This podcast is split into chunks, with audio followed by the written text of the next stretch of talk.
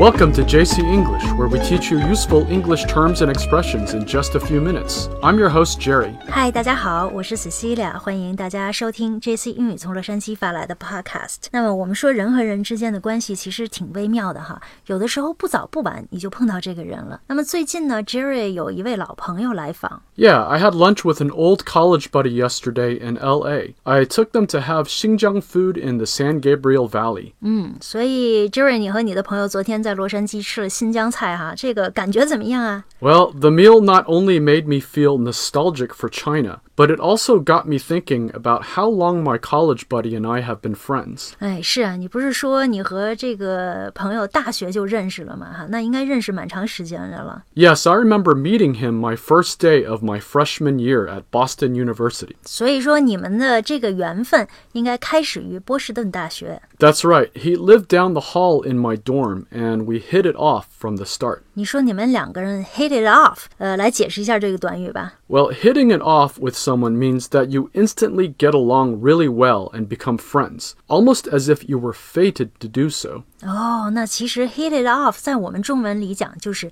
一拍即合，很投缘。 This is also somewhat like the Chinese concept of 缘分. 嗯，缘分。那我们看看这个英语里缘分还有哪些说法呢？今天呢，我们就来带大家学习一下。呃，那么我们节目的文本可以在微信 公众号 JC 英语的推送里找到，大家可以关注参考一下。 So, there is actually no direct translation for 缘分. The closest English terms I can think of are destiny or fate. Destiny 或者是 fate 都是命运的意思哈、有点儿这个命中注定的意思。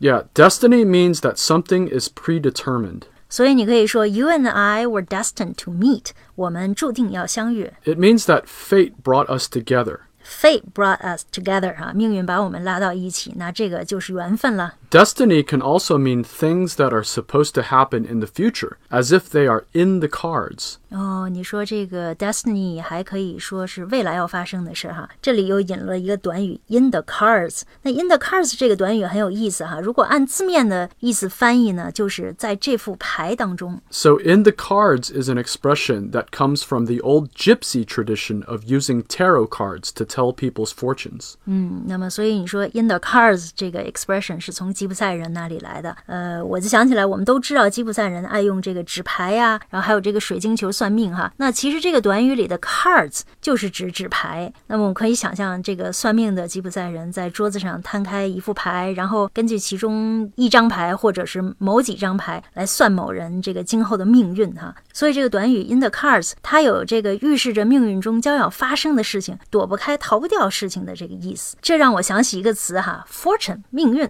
Yeah, in fact, fortune can also be used as a synonym for someone's fate or destiny. 嗯，对，所以 fortune 这个词也有缘分的意思哈。那么还有没有其他的说法来表示缘分呢？ Well, another expression we use is it was written in the stars. 这短语挺有意思啊，It was written in the stars 是写在星星上的。 This comes to us from the ancient tradition of astrology. The idea is that your astrological sign can determine your personality, characteristics, and even your fate. 啊，对，我们之前做的星座节目听过哈，这个每个星座都有自己的特质，那么这个星座的人呢，就有某些特定的特征，所以说 it was written in the stars 就是命中注定的意思。啊，对了，我还想起一个表达哈，叫 What are the odds？What are the odds refers to someone asking what are the chances of something happening. This has more to do with luck than fate. odds 呢是一个名词哈，它的意思是概率的意思。What are the odds？呃，就是说这个概率有多少哈。那么其实这句话在口语里不是一个真正的疑问句，而是一个感叹句，意思是说，哎呀，这件事情发生的几率这么小哈。可是呃，比如说我们还是遇上了，言外之意就是我们是不是还很有缘分呢？ Yeah, and odd can mean unusual, but when we say odds with an S, we are referring to chances. 哦、o d d s 就是 chances 机会哈。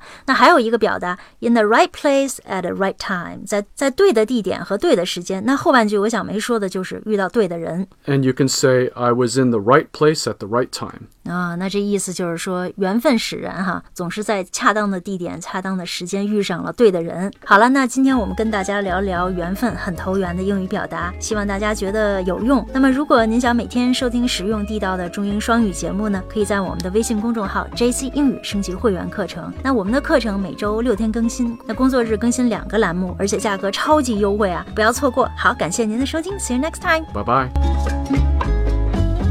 Soy el fuego que arde